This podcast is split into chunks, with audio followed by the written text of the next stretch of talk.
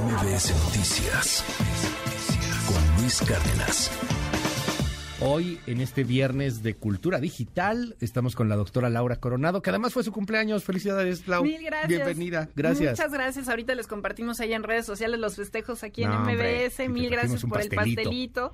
Este, feliz. Yo no sé si me detenga o no ya en los años, pero feliz No, de estar con ustedes. Felicidades por los siete años aquí Ay, en MBS. gracias. Este, de los cuales pues ya no quiero decir cuántos tengo aquí porque me van a correr. Ya estoy generando Eres antigüedad. pilar de este espacio, de verdad. Gracias, Laura. No, al contrario, mil gracias por creer en estos temas, porque la verdad muchas veces se les consideran frívolos, se les considera trivial, y ya estamos viendo que el futuro nos está ver, alcanzando. estos van a ser los temas importantes. La política va a ser lo frívolo. O sea, lo, lo demás va a ser lo que sobra, va a ser lo de relleno. Estamos viendo cómo cambian las generaciones de políticos. Nada más que tenemos muchos que pues están desde la época de las máquinas de escribir y Pero todavía no acabamos de entienden. tener aquí al gobernador Acá andaba. Fosfo Fosfo, por ejemplo, cómo van cambiando las cosas. Oye, pero a ver, cuéntanos esta historia de terror y corrígeme un poco, pero yo lo voy a decir así para nuestro auditorio. Si usted vio Black Mirror, va a saber de qué le estoy hablando. Imagínese algo, lo que usted quiera. Vamos a pensar en un bosque con un perrito corriendo mientras está lloviendo. Imagínese eso. Y usted en particular está pensando en un perro a lo mejor gris, a lo mejor negro, a lo mejor blanco, no sé. Piense en lo que usted quiera. ¿Qué le parecería si a través de algunos aparatos pudiéramos saber qué diablos está pensando? Específicamente, ¿qué diablos está pensando? Cuando me mandaste ese artículo, Lau, yo dije, cruz, cruz, cruz, que se vaya el diablo y que venga Jesús. ¿Cómo que ya puede la máquina saber qué estás pensando? Asústame. Sin ningún tema de aditamento y que no sea intrusivo, que además eso Ah, sí, no te mete nada al cerebro. Exacto. O sea, es un estudio que acaban de dar a conocer eh, nuestros colegas en la Universidad de Texas en Austin, en donde a través de un escáner, que es esta resonancia magnética, ponen a los participantes a escuchar durante 15 horas podcast. Y a partir de su actividad cerebral y la forma en la que reaccionaban a ciertos contenidos, después le piden a la inteligencia artificial, eh, ya alimentada con toda esta información, que prediga lo que están pensando. Y entonces les ponen ciertos contenidos, imágenes, les ponen este unos podcasts nuevamente y efectivamente la máquina atina a lo que le va a decir. O sea, sí sabe lo que están pensando. Eh, tiene todavía algunos rasgos, o sea, no es palabra sí, sí. por palabra, pero, o sea, sí sabe lo que están diciendo, sí sabe lo que están pensando, a partir de una imagen. Incluso en Osaka, que es otra de las universidades que estuvieron involucradas, hicieron el ensayo, pero con Mid Journey o con una inteligencia parecida a Mid Journey. Y entonces le decían, piensa en una historia y lo traducían. Y entonces, como tú estabas diciendo ahorita, piensa en una tarde en el bosque lloviendo con un perro y ya sabías que era un perro labrador. O sea, lo que tú interpretas de perro puede ser diferente al mío. O sea, a lo mejor yo pienso en otra raza. Sí, claro. Y es algo que sí da miedo, claro que es tenebroso, claro que es asombroso, y hay que verlo efectivamente, como lo hemos platicado, como una navaja suiza. ¿Para qué nos serviría leernos la mente? Pues para una persona que tuvo una enfermedad, que tuvo un accidente, que tiene un tema cerebrovascular, que no puede hablar y que ahora podamos entenderlo. Para personas que tienen algún tipo de déficit en el habla, pues qué interesante, qué increíble que podamos ahora hablar con ellos. ¿Cuál es el riesgo? Que ya no tengamos esta libertad, este derecho a pensar, ya no hablemos de libertad de expresión. Y claro que da miedo y claro que debe de regularse. Imagínate tú como, como abogada, doctora, este, un interrogatorio con esto.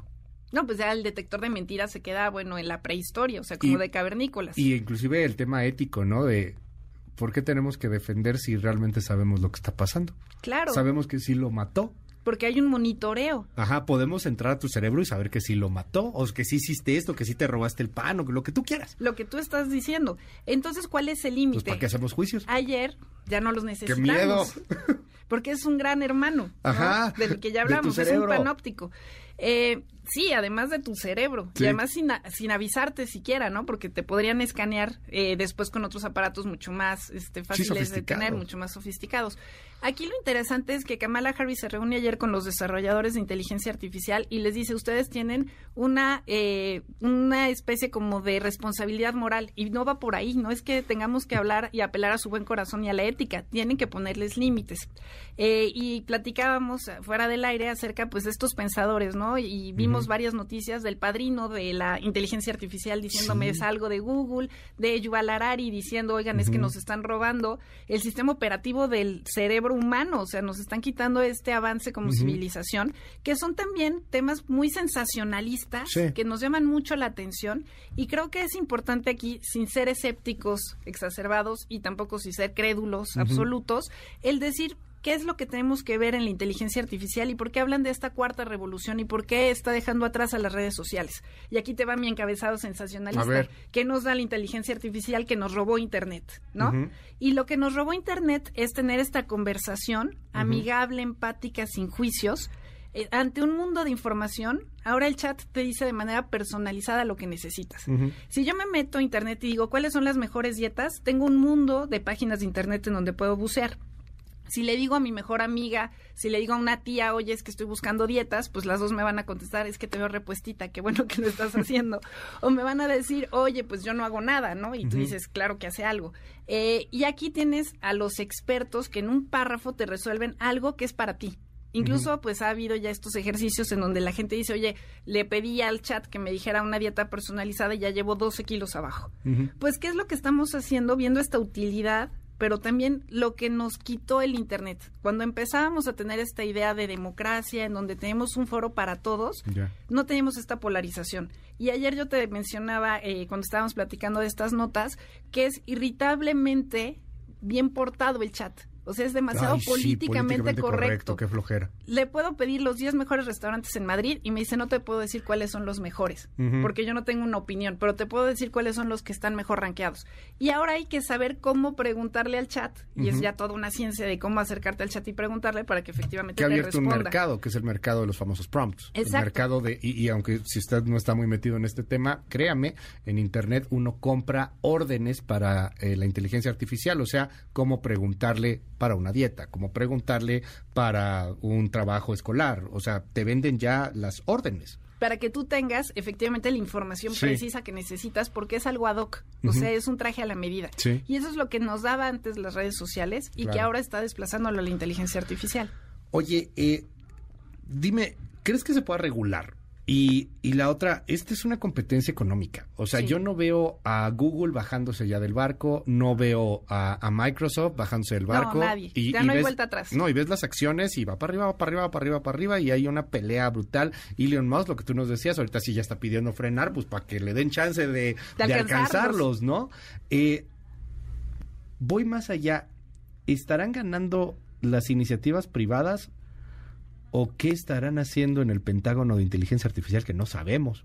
Bueno, Déjame los- ponerme más conspiranoico. No, los militares, ¿no? Y Sí. no solamente en el Pentágono, en todo el mundo. Los Bueno, rusos. Aquí nos vamos a ver medio tontos porque vamos a decir, no, aquí estamos construyendo aeropuertos, No, estamos aquí haciendo estamos otras haciendo cosas. trenes. Salvo el queso Sí. de Oaxaca, todo lo hacemos los militares. Pero para allá vamos. Creo que ya lo militarizan la semana que. Sí, Para allá vamos. De Oaxaca militar, para que estoy dando su gorrita. Y exacto, sí, ¿para qué les estoy ideas? dando ideas pero a lo que voy es que efectivamente no hay un límite y sí se tendría que regular cómo lo tendríamos que regular con los desarrolladores no tiene que ser este límite solamente ético que también debe de existir o sea las normas religiosas y las éticas deben de ir de la mano obviamente pero creo que sí es eh, no frenarlo no ponerle este tema de los Ujú. luditas en donde dices oye Sí. es que nos va a absorber y entonces hay que detenerlo sino sí entenderlo ver cuáles son sus Ya. ventajas, pero cada uno de los desarrolladores, claro que se les puede limitar. Y claro que puedes decir, oye, todo lo que tiene que ver con salud humana tiene que estar súper regulado. Ya hay chats que te dicen un prediagnóstico, que también es todo un debate. Deja tu prediagnóstico. También lo que me llamó la atención, hay chats que pueden empezar a hacer, eh, o inteligencias artificiales que pueden empezar a hacer eh, fórmulas químicas. Sí. Nuevas moléculas incluso para cierto tipo de medicamentos o venenos. Exacto. Y entonces ahí es en donde lo tienes que limitar. Sí. Oye, sí puedes hacerlo siempre y cuando no pongas en riesgo la seguridad nacional, la paz pública, los derechos de terceros, la propiedad intelectual, la salud humana, vegetal o animal. O sea, claro que debe de haber límites y para eso sirve el legislador. El problema es que los legisladores no nos están dando respuesta porque no están entendiéndolo. Eh, lo hemos platicado aquí, te sientas en los foros y te ven como eso no va a pasar. Sea, estás futureando.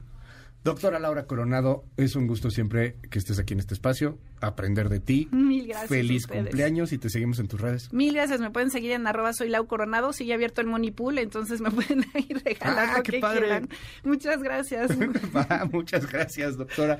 MBS Noticias con Luis Cárdenas.